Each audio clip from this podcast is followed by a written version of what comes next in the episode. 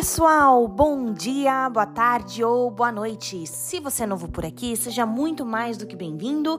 O meu nome é Bianca Lohane e eu apresento Antes dos 30 podcast. Mas se você já me conhece de episódios anteriores, que alegria ter você aqui de volta.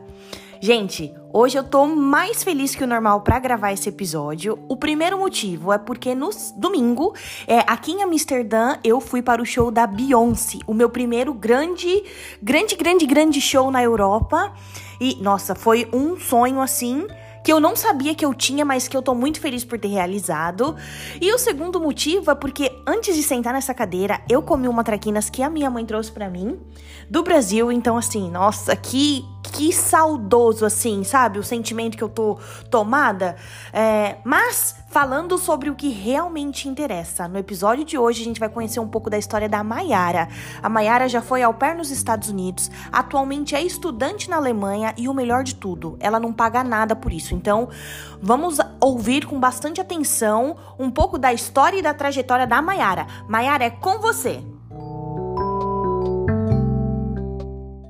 Oi, gente. Uh, meu nome é Mayara, eu tenho 26 anos, estou muito feliz de estar aqui.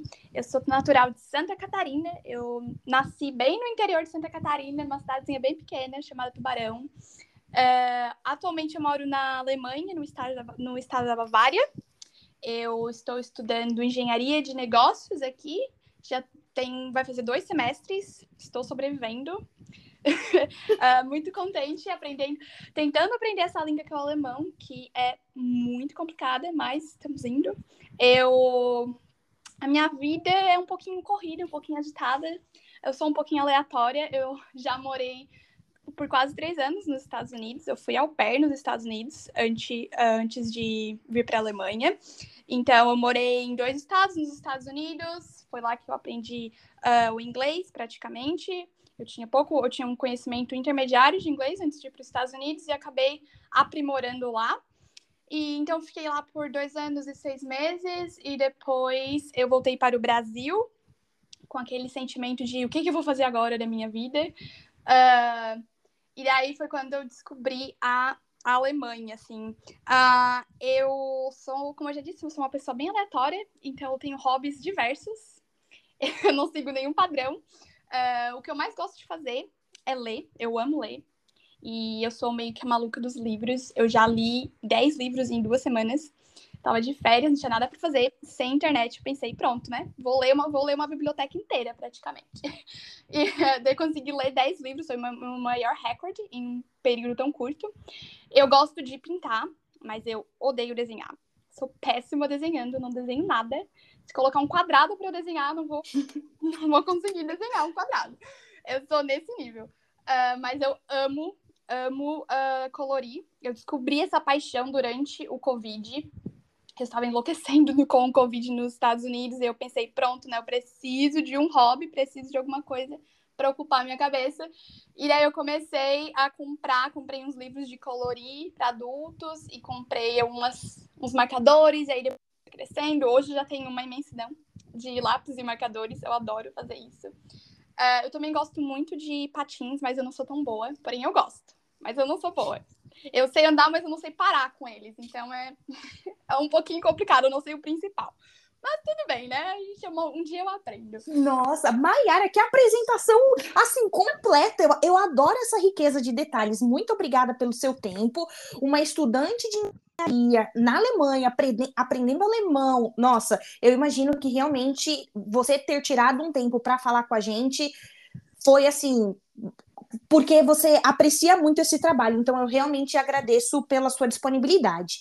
Mas olhando para o seu passado meio que recente, eu queria saber como é que surgiu dentro de você essa primeira virada de chave para você sair do Brasil. O seu objetivo é, principal foi aprimorar o inglês ou você tinha algum outro motivo que te encorajou a viver esse sonho? Então, desde criança eu tenho esse, essa vontade de conhecer o mundo, sabe? Eu adorava assistir o Globo Repórter com a Glória Maria. Eu dizia que eu ia ser ela quando eu crescesse. Ah. Porque ela era minha inspiração, de verdade. Uh, porque eu adorava, adorava as, as, experi as experiências dela fora do, do, do Brasil. Eu acho que foi ali que despertou, sabe? Esse desejo de viajar. Uh, mas, primeiramente, sim, eu acho que a minha maior, minha maior motivação foi justamente o inglês, porque eu, eu sou graduanda em Relações Internacionais no Brasil. Então, quando eu comecei a, a faculdade de Relações Internacionais no Brasil, eu tive para mim, eu decidi que eu precisava aprender o inglês, que era praticamente uma questão de sobrevivência, uh, dado a, a profissão que eu tinha escolhido, né? Então, foi a minha maior motivação, foi justamente o inglês, sim. Porém, já tinha esse desejo antes de conhecer, essa curiosidade de conhecer o mundo além das fronteiras do Brasil, sabe? Uh, mas aí eu pesquisando sobre intercâmbios, como eu sou de família simples, assim, não tinha como fazer um intercâmbio uh, de estudo, sabe? Um intercâmbio tradicional desse tipo de uh, high school, é, porque são muito caros, né? São intercâmbios que custam bastante. Então, o au pair foi, o, foi a minha, minha melhor opção naquele momento. Uh, eu acho, inclusive, eu acho um intercâmbio ótimo, assim. Eu acho que é um intercâmbio difícil, mas é um, intercâmbio que te abre muitas oportunidades. Abriu muitas oportunidades para mim, sabe? Abriu muitas portas para mim. Então, sou muito grata pela experiência que eu tive uh, nos Estados Unidos. Consegui, né, uh, atingir a minha, a minha maior motivação, que foi o inglês. depois de bastante passar bastante perrengue nos Estados Unidos, mas consegui. E daí, quando eu estava lá, que eu comecei a, a pensar, tipo, o que, que eu faço depois, sabe? O que, que vem uh, depois do au pair? Uh, quais são as minhas opções? Porque eu, meu maior medo era que eu chegasse no intercâmbio e descobrisse que eu não queria mais fazer relações internacionais, porque eu, te, eu tranquei a faculdade um ano antes de terminar, para eu ir para o au pair. Porque quando eu entrei no, na faculdade, eu tinha uma missão, eu tinha colocado uma meta para mim que, antes de me formar, eu iria fazer um intercâmbio. Então, eu ia trancar a faculdade, já tinha tudo. Eu sou muito disso, tipo, eu, eu traço uma meta e eu tenho que seguir esse, esse, esse objetivo, tenho que atingir essa meta de alguma forma. sou muito persistente. Então, não aconteceu de eu pensar, de eu querer trocar de curso, só, eu só me apaixonei mais ainda por esse mundo internacional. Então, quando eu, estava lá, eu comecei a fazer pesquisas, né, do que eu poderia do que poderia vir depois, quais eram as próximas oportunidades que eu poderia ter. E foi quando eu descobri a Alemanha, né? Cara, nossa, que, que história, que perseverança, mas eu acho que você usou a palavra certa, porque como o intercâmbio de au pair, ele intercâmbio para todo mundo, você precisa ter um objetivo muito bem traçado para você chegar até o final do intercâmbio, né? E como seu objetivo era aprimorar o inglês, a gente não aprimora o inglês em seis meses, quem dirá em um ano. Então, eu, eu acho legal quando a gente fala isso, que o intercâmbio de au pair, financeiramente, ele é um dos mais acessíveis, mas ele não é para todo mundo, por essa carga de trabalho, essa carga emocional, né? Você morar com uma família no qual você trabalha para eles não é uma coisa fácil que você que não é para qualquer um. Com certeza, eu concordo 100%. Eu sempre digo que o o au pair é meio que uma prova de resistência. Super, sabe? super. Tu meio que é testada, tu vai no teu limite. Quando a gente está se preparando para o au pair, a gente pensa, ah, mas não deve ser assim, tão, não deve ser tão uh, intenso dessa forma, como todo mundo fala, mas eu acho que só quando tu tá lá, tu consegue perceber a realidade, sabe? É um ótimo intercâmbio, é um ótimo intercâmbio, mas precisa tá, tá, ter muito pé no chão. Tu precisa ter um objetivo muito claro. Eu tinha um caderninho que eu anotava todos os meus objetivos, e sempre que eu pensava em desistir, eu olhava para aqueles Nossa. objetivos porque tu pensa muito sobre desistir, sabe? É muito difícil, porque tu tem essa linha de relacionamento entre uh, relacionamento familiar, mas também relacionamento de trabalho, sabe? Que tu tá morando com os teus chefes, mas tu tem que conseguir desenvolver esse relacionamento um pouco mais aberto com eles, sabe? Um relacionamento um pouco mais próximo, para te conseguir ter uma convivência pacífica.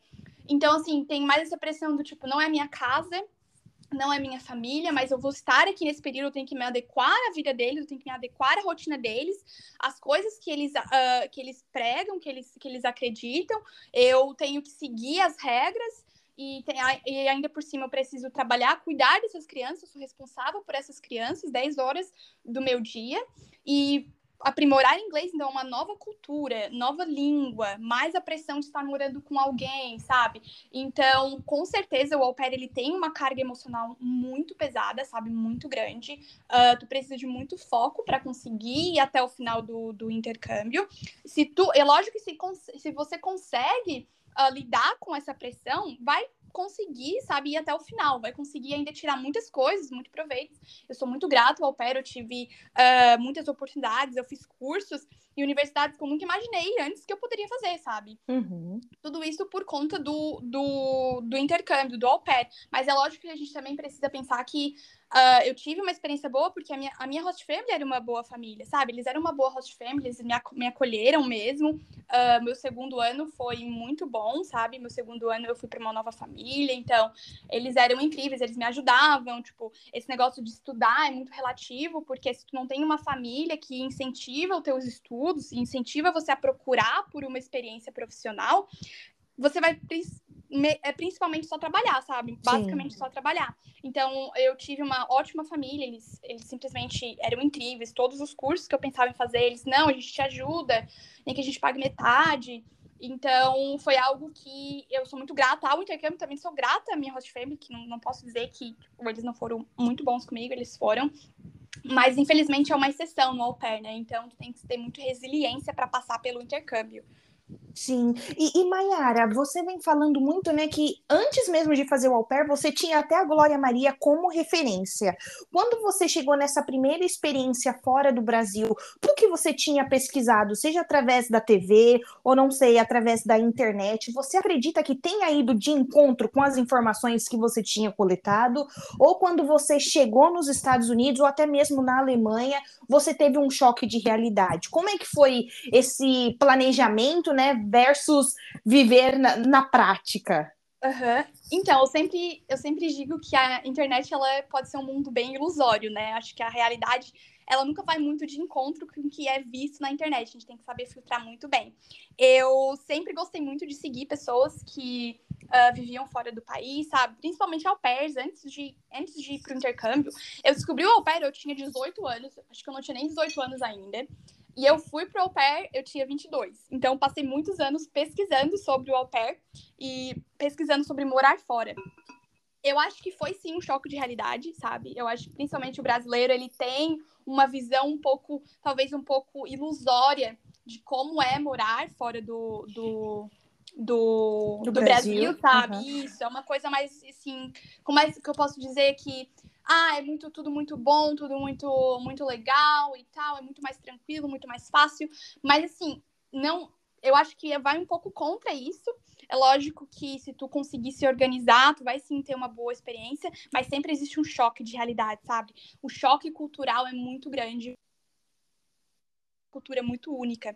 Eu já tive, já tive em vários países e eu nunca, eu sempre digo que eu nunca encontrei um, um povo mais receptivo do que, o, do que o brasileiro. Então eu acho que a gente vindo do Brasil, para qualquer lugar que a gente for, vai ter um choque cultural. Uh, mas eu sempre, eu sempre gosto de me basear em, lugar, em fontes bem confiáveis, sabe? Eu, eu leio bastante coisa, uh, bastante artigos na internet, uh, leio livros também sobre, sobre esse mundo de viver fora, sabe?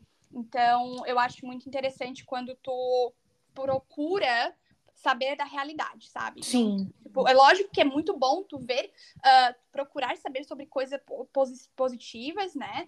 Por, uh, perfis que mostram, mostrem coisas positivas, mas também é muito importante tu ir mais a fundo até nas coisas negativas. Porque, para mim, uh, são as coisas negativas que vão me preparar para a realidade que pode estar por vir.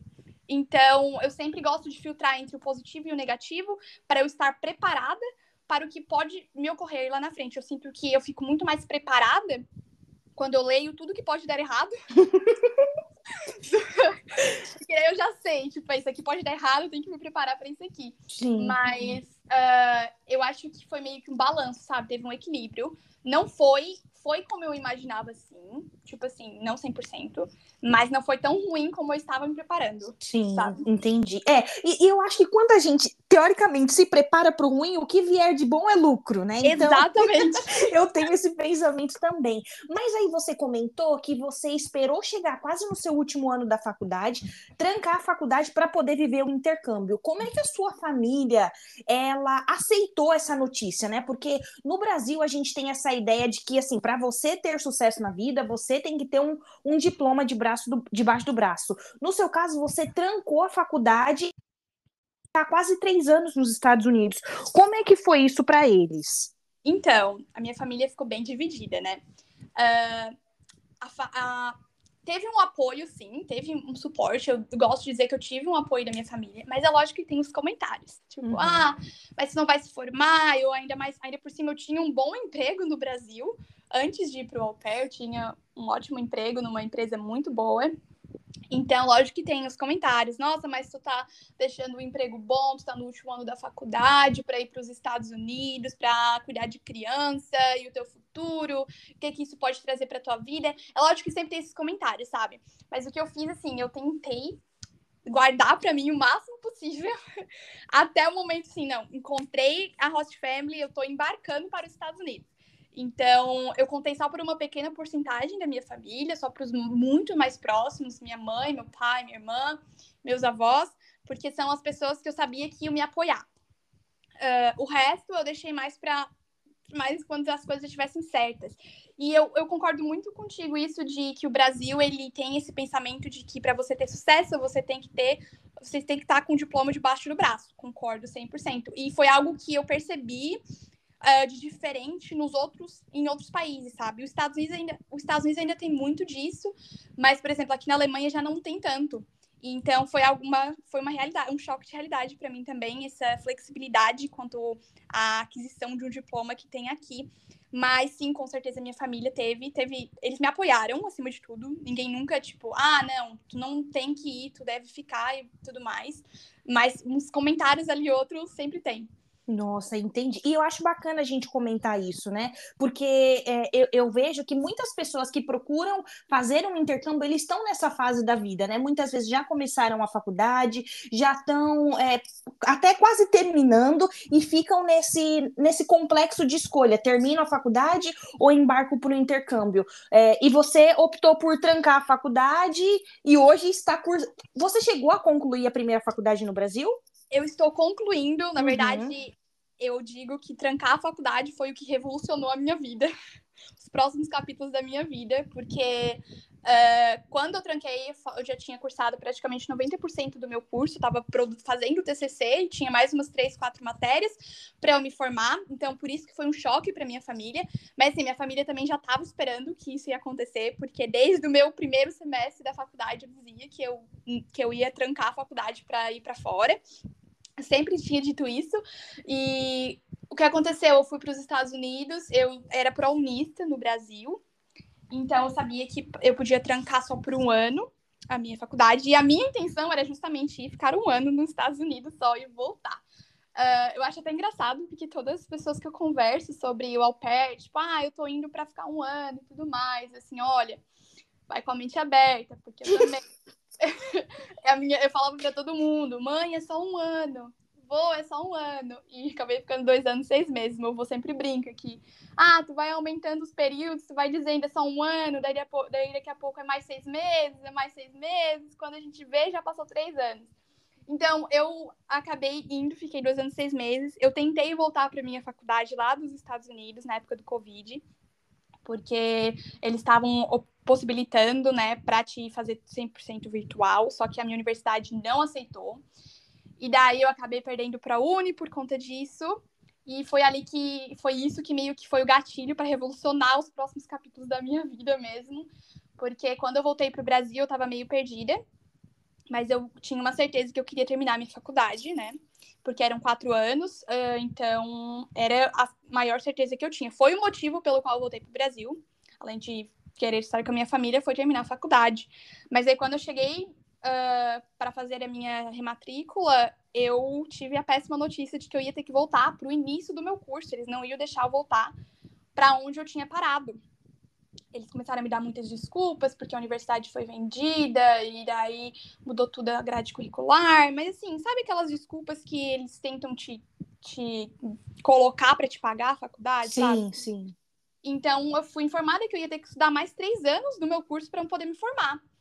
E durante o meu intercâmbio do, do au pair, eu fiquei sabendo sobre estudar de graça na Alemanha. Então, a minha, o meu objetivo era, a minha meta era terminar a faculdade do Brasil e vir fazer um mestrado na, na Alemanha. Só que daí eu fiquei assim, fiquei desesperada, né? Eu voltei para terminar minha faculdade, eu tinha só mais um ano. E aí eu venho com a notícia, recebo a notícia de que eu tenho que estudar mais três anos, no mínimo mais três anos, então seriam quase sete, an sete anos de faculdade para eu ter um diploma. Eu fiquei, eu fiquei transtornada. Eu disse para minha família, eu saí da faculdade, eu disse, eu vou para a Alemanha. Se for para eu estudar três, mais três anos do mesmo curso, eu vou para a Alemanha e estudo três anos de uma nova graduação.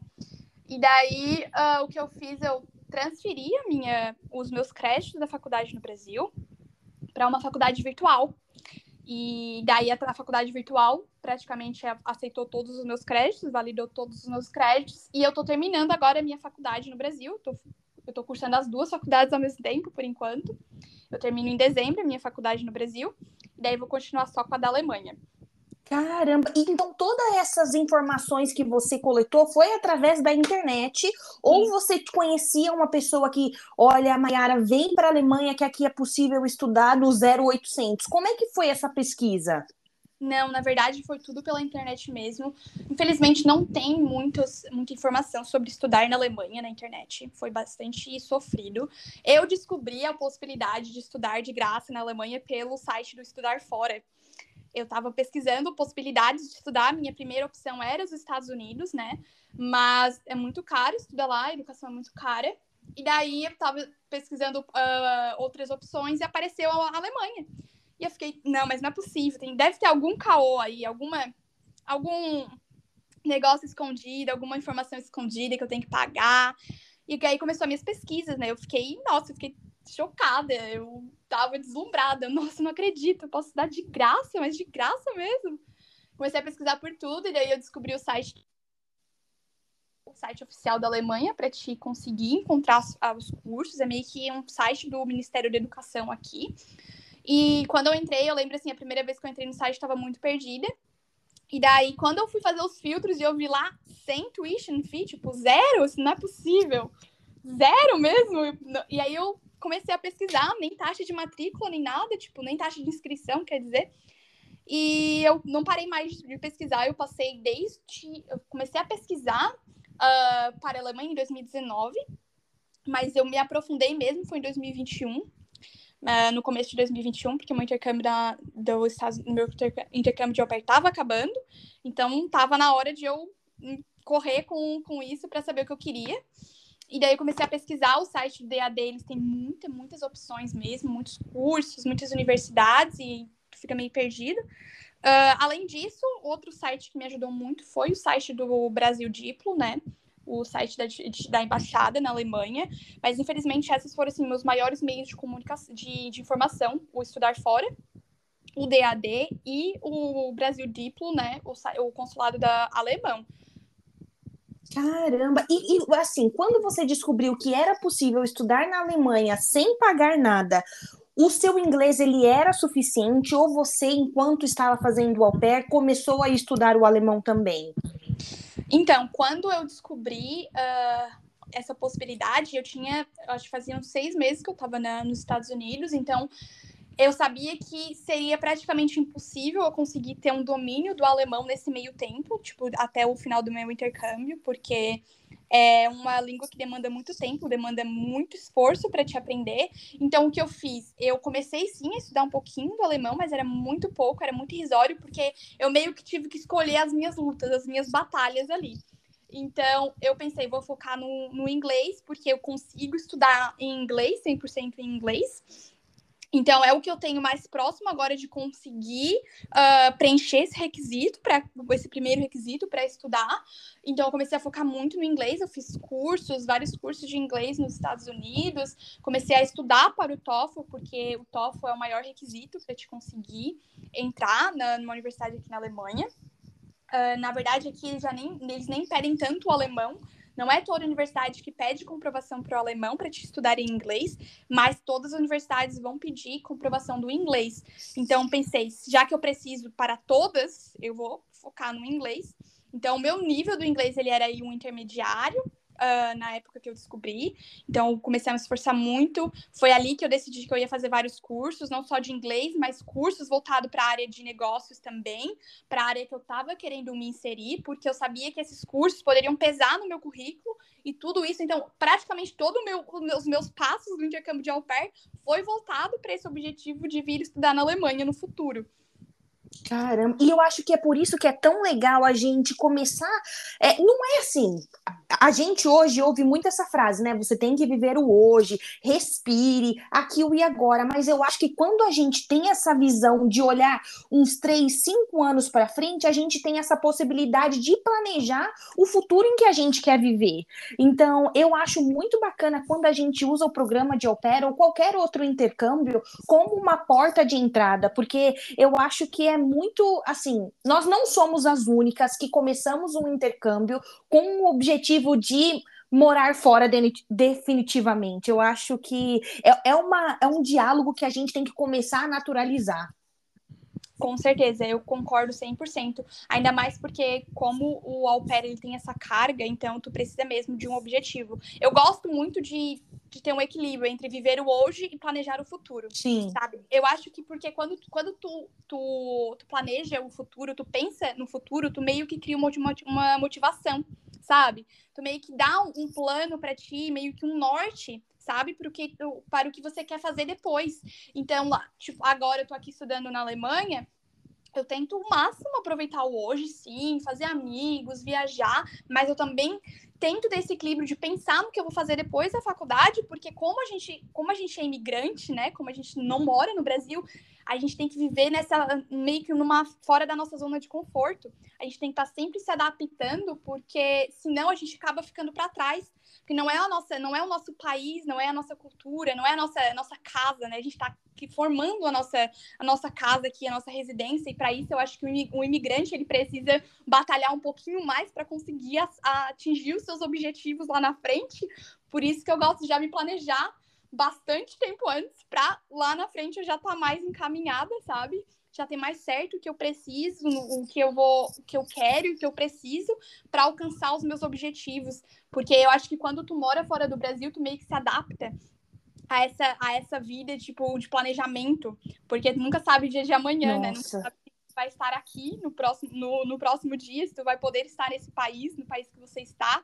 Então, eu sou a pessoa dos planos. Eu sempre digo que eu tenho uma, um alfabeto de planos. Caramba! E, e Mayara, dada todo esse planejamento, né, e essa força de vontade de fazer acontecer, hoje você olhando para toda a sua trajetória, você consegue dizer que estudar fora, morar fora, é um sonho acessível para todos? Ou você ainda acha que, infelizmente, não, porque o inglês é uma barreira? Carreira, é, em algum momento você precisou ter alguma reserva financeira. Como é que você analisa, é, é, como que eu posso dizer, as, tocar este sonho, né? Tornar uhum. este sonho uma coisa real? Então, eu acho que, infelizmente, ainda é bem pouco acessível, sabe? Uhum. E eu falo assim no geral mesmo, porque vendo ou a situação de outros países, de estudantes, ainda mais que eu estou inserida em um ambiente em que tem alunos, eu me, envolvo com pessoas de todos os países praticamente do globo, sabe? Eu vejo que o Brasil ele ainda é muito falho nesse incentivo de estudar fora. Uh, outros países têm muito mais incentivos públicos, incentivos sociais para que o teu, para que o estudante, para que o teu, o cidadão do teu país vá conseguir é, é, informação externa, sabe? Educação externa. Que, por exemplo, a Suécia, ela te dá um, um financiamento, o, o, governo financia os seus estudos fora do país.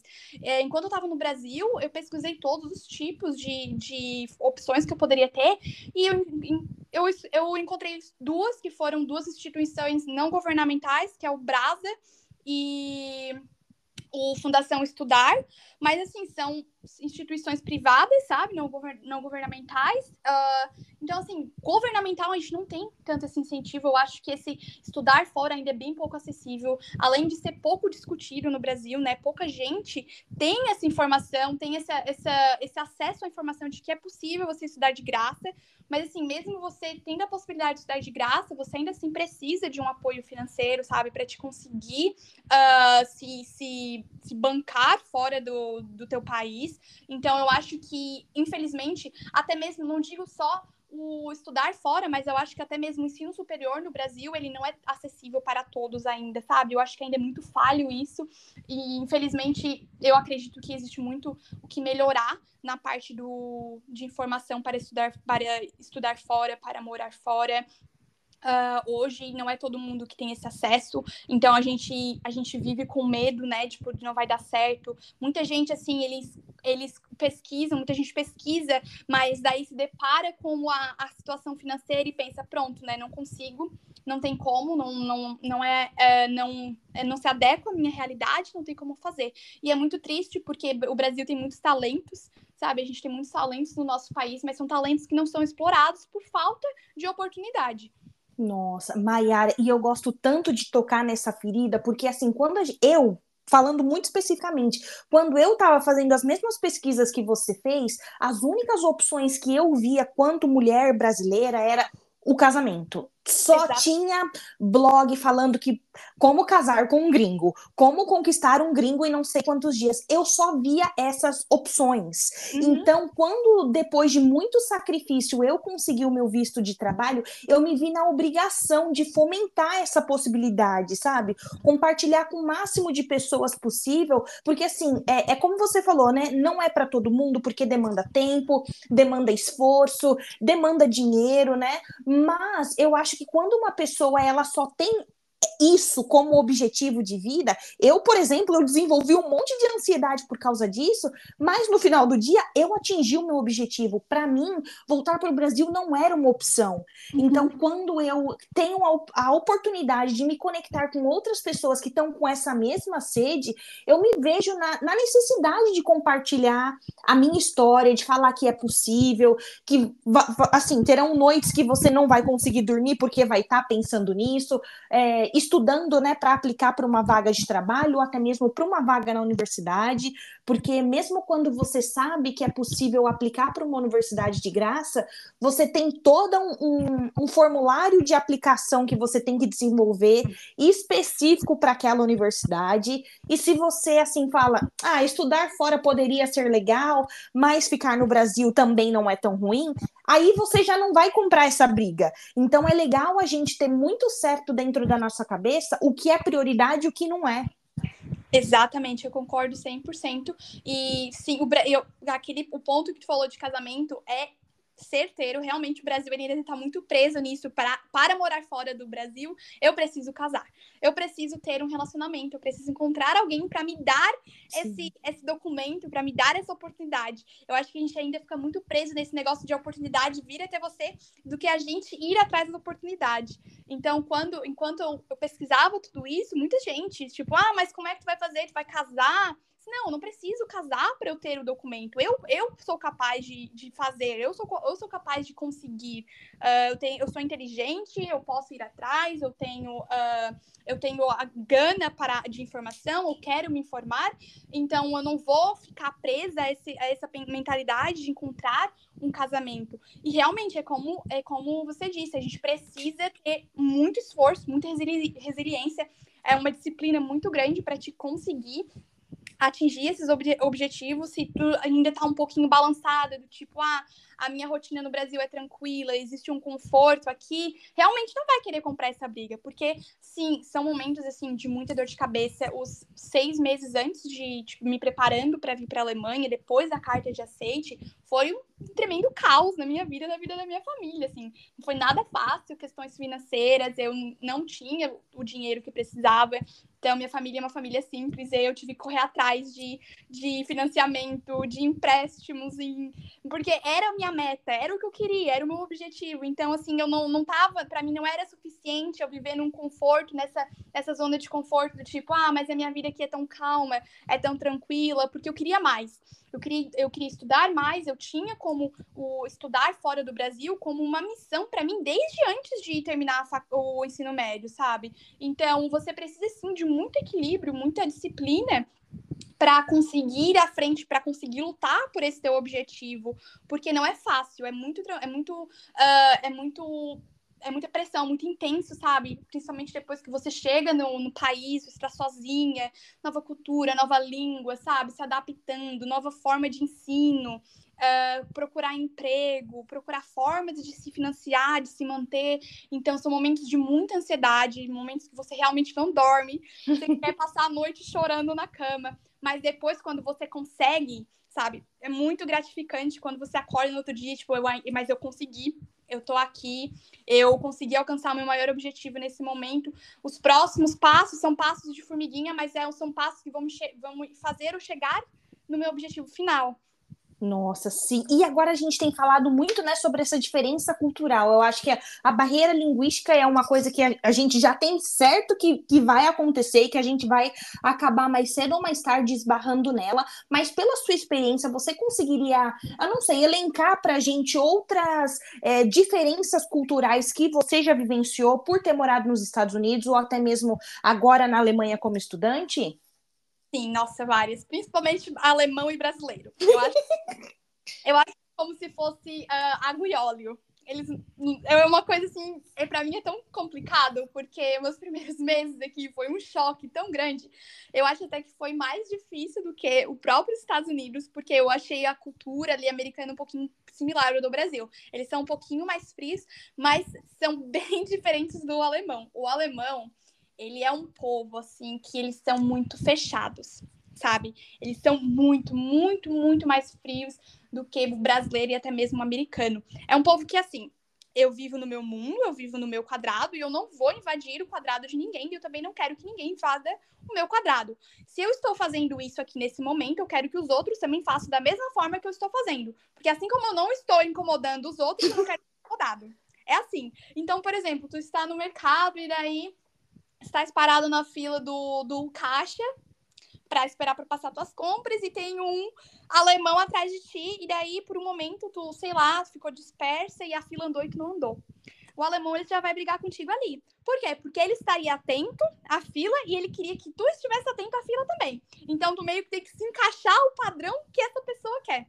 Uh, então, o alemão, ele é, ele é, ele é um. Ele é um. Uma, eu achei uma cultura muito combativa sabe? É um povo que te ajuda, um povo que te ajuda muito. Uh, por exemplo, se tu precisa de uma ajuda e tu para alguém na, na rua e fala assim, por favor, você pode me ajudar? Eles vão fazer de tudo para te ajudar. Mas não é um povo solícito. Tu vai ter que ir até ele ah. para, para, para pedir ajuda. E como ele é um, um povo um pouco combativo, eles vão discutir por qualquer questão o lado bom é que eles discutem com todo mundo, não é só com imigrantes. Então, assim, não tem distinção, não tem distinção, sabe? De, de raça, nacionalidade, cor, não tem. Não tem distinção. Eles vão ser meio que rudes com todo mundo. É meio que o, o, o, o modo operante do alemão, sabe? E o interessante é que eles esperam que as pessoas sejam rudes com ele também. Então, eles gostam quando tu enfrenta, quando tu não aceita o, o calado, sabe? Uh, mas eu acho que isso é muito, vai muito da nossa percepção de educação.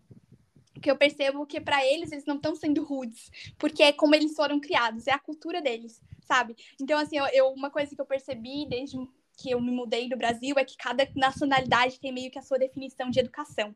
Por exemplo, se a gente for para Londres, ali para o Reino Unido, eles são muito mais educados, muito mais solícitos, eles são muito mais, assim, uh, formais do que Brasil e os Estados Unidos. E para eles a gente pode parecer um pouco mal educado. Para a gente é só porque eles são muito mais formais. Então, aqui na Alemanha, eu acho que a visão deles de brasileira é que somos muito passionais, muito animados, a gente está sempre conversando e e para eles pode ser, pode ter, ser até pouco educado, enquanto para a gente é o contrário, né? Esse, essa, essa, essa uh, esse coisa mais frio, sabe? Essa personalidade mais fria já é visto como uma falta de educação, um pouquinho rude. Eu acho que essa é a principal diferença uh, entre alemão e brasileiro. Outra diferença também é a burocracia. Eu acho que o alemão por si só ele é burocrático, sabe? Uh, ele gosta muito de leis, gosta muito das regras, ele segue as regras direitinho, e é muito diferente do brasileiro, né? O brasileiro ele sempre tem um jeitinho. Nossa, e eu, eu gostei muito que você falou que cada país tem a sua definição de educação, porque assim, a gente tem essa concepção na cabeça, mas eu acho que eu nunca tinha ouvido essa explicação de uma forma assim tão dinâmica e lústica. Eu achei que você colocou muito bem pontuado. e agora... Eu acho que Hum. Eu, eu comecei a perceber isso quando eu me mudei para os Estados Unidos, porque eu comecei a identificar ações da minha personalidade que pra, para o americano seria extremamente mal educado, mas para mim não. Por exemplo, essa questão de segurar a porta para uma pessoa entrar no ambiente, nos Estados Unidos, isso é feito em todo lugar. Se tu não faz, é uma pessoa, tipo, rude, uma pessoa grossa, com pouca educação. Mas eu nunca tinha parado para pensar nisso no Brasil. Porque essa não era a percepção de educação que eu tinha, sabe? Esse negócio, tipo, ah, esbarrei em alguém na rua, tipo, passei perto demais de alguém na rua, eu vou pedir desculpa. Não existia isso para mim no, no Brasil, sabe? A minha percepção de educação era uma coisa mais afetiva era uma coisa mais assim, eu cumprimentar as pessoas na rua, desejar, desejar bom dia, boa tarde, boa noite. Já lá nos Estados Unidos eu comecei a ter outra visão da educação por me... pelos olhares do, do, dos Estados Unidos, sabe? Nossa, caramba, sim, faz muito sentido. Obrigada por compartilhar. e agora, olhando para a sua rotina como estudante, né? Barra, estudante de duas universidades, você ainda tem tempo para ter uma vida social? Quanto estudante é possível viajar, fazer amigos, ter um, um momento assim de descontração? Sim, é, eu acho que é muito possível, inclusive eu acho que é necessário para te conseguir sobreviver à rotina, porque uh, aqui eu estudo o dia inteiro, né? Então, já é uma coisa muito diferente do que no Brasil, porque no Brasil eu sempre estudei apenas meio período. Então, esse negócio, essa carga horária educativa, que é bem mais extensa, bem mais longa do que no Brasil, eu nunca tive contato. Então, é meio que você precisa fazer amizades para conseguir sobreviver. Eu gosto de fazer um equilíbrio entre a minha rotina, sabe, de estudo e trabalho. Eu sempre tento, por exemplo, finais de semana, eu trabalho Uh, às vezes eu trabalho aos sábados, então quando eu trabalho aos sábados, eu, tenho, eu tiro o domingo para eu meio que aproveitar um pouquinho, sabe? Fazer algo que eu gosto, ler, fazer um exercício e caminhar, conhecer algum lugar. Eu acho que é sim possível viajar, sabe? Inclusive, eu acho que assim, a Europa em si, ela te dá muitas oportunidades para te conhecer Uh, os países do, do continente europeu. Uh, então, assim, eu tento sempre balançar, eu tento sempre fazer pelo menos uma dar um, um, jeito de dar uma viajadinha uma vez ao mês, nem que seja só dentro da Alemanha, porque é algo que eu faço para a minha sanidade mental, sabe? Então, assim, atualmente eu trabalho só quatro horas por dia, uh, porque é o que é permitido para o estudante. Eu acho que Uh, eu fico muito grata porque eu consegui esse emprego que meio que ele, ele mete, ele casa com o meu uh, com a minha rotina de estudo. Durante o dia eu, a minha rotina é mais voltada para estudar mesmo, sabe? Mesmo quando não estou tendo aulas, eu estou estudando, porque são aqui na Alemanha a forma de, de ensino é diferente, né? Eu só tenho uma prova de cada matéria por semestre, então é meio que um pouquinho mais existe um pouquinho mais de pressão uh, ah, para te conseguir ser aprovado nessas matérias. Então, a minha rotina é basicamente, durante a semana, 100% voltada para os estudos e para uh, o trabalho, né? E os finais de semana é quando eu tento ali ter um tempinho para mim, para sair com os amigos, para viajar, Uh, mas assim, durante o semestre, antes do período, de iniciar o período de provas, a minha, a minha rotina eu sinto que é um pouquinho mais tranquila, um pouquinho mais flexível, sabe? Durante o dia eu sempre tento tirar um, um tempo para fazer um exercício, para caminhar, para sair com um amigo. Então eu acho que é, é, é bastante agitada a rotina de um estudante internacional. Trabalhar, né, bastante é, conturbada, pode ser bastante é, ter uma carga, uma carga de trabalho muito alta, né, do teu, para o teu corpo, mas eu acho que é sim possível ter um equilíbrio entre lazer, estudo e trabalho. Nossa, ótimo. E também acho bom quando a gente conhece, no seu caso, você falou que gosta de, de ler, você gosta de colorir. Quando você tem essa rotina tão pesada, mas você se conhece tão bem a ponto de falar assim: olha, é, eu tenho uma rotina pesada, mas quando eu faço essa atividade, eu sinto algum tipo de prazer. Isso também ajuda que. Isso que você é, comentou muito bem, encontre o equilíbrio sobre as uhum. suas responsabilidades e os prazeres pequenos prazeres da vida. Eu acho que nesse sentido o autoconhecimento ele é muito válido. Sim, eu também concordo. Até assim, quando eu sinto uh, que eu estou muito estressada, que assim, porque o estresse ele meio que te bloqueia para te Sim. aprender.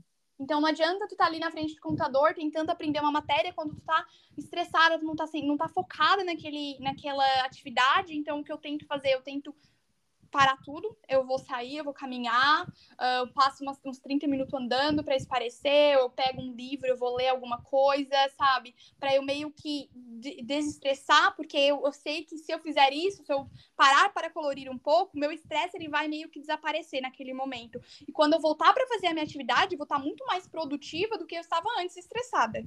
Sim, entendi. Nossa, que bacana. E, e, você comentou que por morar na Europa, né, é possível viajar, é, é possível estudar e trabalhar, são coisas assim bem legais. Mas a pergunta que não quer calar, ainda assim com tantas possibilidades, ainda tem espaço para sentir saudade do Brasil? Nossa, tem, tem bastante espaço. quando, principalmente quando você está inserida em uma cultura tão diferente da sua. Então sobra muito espaço para sentir falta do Brasil daqui. Eu acho que assim, o brasileiro ele vai sempre sentir falta do Brasil, porque a gente sente falta desse calor humano, né, que só o Brasil tem. Aí eu sempre digo que eu não sinto falta do país Brasil, mas eu sinto falta do brasileiro. Eu sinto ah, falta eu sei. De estar ali na minha cultura, inserida na minha cultura, onde eu posso ser assim o meu melhor, sabe? Uh, eu sempre tento trazer um pouquinho da cultura do Brasil para as minhas relações. Os meus amigos, eles morrem de rir, porque eu estou sempre tentando ensinar algo para eles sobre o Brasil e eles já até pegaram algumas coisas. Hoje eles já praticam mais as coisas que eu falo. Eles ficam, nossa, mas agora até eu tenho vontade de conhecer o Brasil. Parece que até eu estou com saudade. Porque assim. Uh, eu acho que o Brasil tem essa paixão, tem esse calor humano que meio que atrai as pessoas. Meu professor de alemão, ele já esteve no Brasil umas três vezes. Ele fala que é o lugar favorito dele no mundo porque ele se sente tão vivo quando está no Brasil, entre as pessoas, porque é um calor que ele não sente na Alemanha. E não é só calor de temperatura, mas é calor humano também. Essa, recepti essa receptividade que só o brasileiro tem. Então, Nossa. Então, assim, sinto falta da comida, porque não, é, não importa o lugar que você está no planeta, nunca vai encontrar uma comida igual do Brasil. Nossa, eu concordo muito com você, Maia. e agora sim, quando você você já tem essa concepção, né, de que nós somos um povo é, como eu posso dizer, caloroso, né? Muito amigáveis, que a nossa comida é muito boa. Voltar para o Brasil é uma opção para você ou você consegue gerenciar essa saudade? Ah, eu acho que eu consigo gerenciar essa saudade. Uhum. Eu, eu não digo que eu nunca voltaria para o Brasil porque eu tenho família lá. E eu sei que a partir do momento, se minha mãe me ligar assim, Mayara, a gente vai no Brasil agora, eu sei que eu vou estar pegando o próximo voo, sabe? Uhum, sim. É, ela, é, para mim, ela sempre vai estar em primeiro lugar. Então, a partir do momento que eu sei que tem essa necessidade de eu voltar, eu vou voltar. De qualquer Mas, assim, não é algo que eu penso. Uh, nunca sei, a gente não sabe daqui, daqui 10, 5, 10 anos, né? Mas não é algo que eu penso, que eu planejo no momento voltar para o Brasil. Eu não consigo me imaginar estando no Brasil agora, mas eu acho que mais é porque eu gosto dessa liberdade de poder viajar, sabe? E eu penso que no Brasil a gente fica meio que preso na rotina sabe nessa, nessa busca por uh, nessa busca pelo, pelo crescimento social essa busca por uh, pelo crescimento financeiro que eu, eu sempre sinto que tem um pouquinho mais essa pressão no Brasil do que aqui do que na Europa então eu não consigo me, não consigo imaginar me adequando a esses padrões de novo, sabe? Nesse momento. Nossa, entendi, entendi. Compartilho da mesma situação. E eu acho que todas as pessoas que eu entrevistei até agora, que têm uma rotina muito parecida com a nossa, elas compartilham do mesmo, do mesmo complexo de escolha. E uhum. é, então, infelizmente, a gente vai ter que escolher o nosso difícil e seja como Deus quiser. e, e, já direcionando o nosso bate-papo para o final, Dona Maiara, eu queria que você entendesse que o espaço mais uma vez é seu e compartilhasse é, perfis de redes sociais que você seguiu ou segue, livros ou outros podcasts que você ouçam, que você ouça, é, com o objetivo de trocar né, essa experiência de morar fora, como é possível, sabe? A pessoa fez e deu certo. Você uhum. tem alguma coisa que você gostaria de compartilhar com a gente? Então, eu gosto muito do perfil do Estudar Fora. Eu acho que atualmente no Brasil é o principal uh, ah, para te ter essa busca de informação, para te conseguir conquistar essa, essa informação, sabe, sobre por onde iniciar, como iniciar, quais são as suas opções. Gosto muito também da, do Brasa e da Fundação Estudar, são perfis muito bons também. E, inclusive, eles dão, eles têm bolsas de financiamento para uh, pessoas carentes que querem estudar fora. Tem o Carla na Gringa também, que eu gosto bastante do perfil dela, que é sobre mestrado na França. Além disso, uh, tem os, o site do DAD, que eu acho que, para quem busca estudar na Alemanha, é a melhor fonte de conhecimento, a melhor fonte de, de informação é o site do DAD. Infelizmente, para esse negócio de estudar fora do, da, uh, do Brasil, a gente não encontra tanta informação, né? Então, eu acho que esses perfis são os, os mais importantes do que eu consigo tipo, teve, tiveram um peso para mim, sabe, na minha decisão. Uh, também, lógico, o consulado alemão, inclusive o consulado alemão foi muito solícito comigo. Mandei vários e-mails para eles uh, e eles foram super, super atenciosos, me responderam muito bem. Então, que eu consiga lembrar, assim, infelizmente, livros, eu nunca encontrei um livro que fale sobre, uh, sobre estudar fora. Inclusive, eu adoraria encontrar, se você tiver qualquer livro para indicar, eu adoraria. Uh, mas eu acho que eu consigo, que eu consiga pensar agora, lembrar nesse momento são esses. É o Carla na Gringa, que é muito bom para quem quer mestrado na França, é voltado para isso. Além disso, também tem, uh, tem, os, tem os grupos né, de, de Facebook que eu acho que são muito bons. Tem o Brasileiros na Alemanha, tem Burocracias uh, Brasileiros na Alemanha, que é muito bom. Esse é essencial para quem quer morar, por exemplo, na Alemanha porque lá tem muitas informações, muita troca de figurinha. Então, esses são os que eu consigo pensar nesse momento, assim. E eu acho que você deu informação suficiente. O nosso bate-papo ele foi muito rico e o objetivo é sempre esse, que a gente plante uma pulguinha atrás da orelha de alguém, mostre que é possível.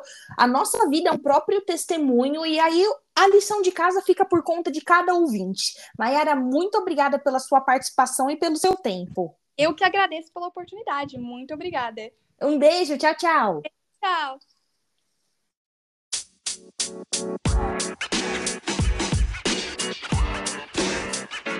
You know, man. You know, man.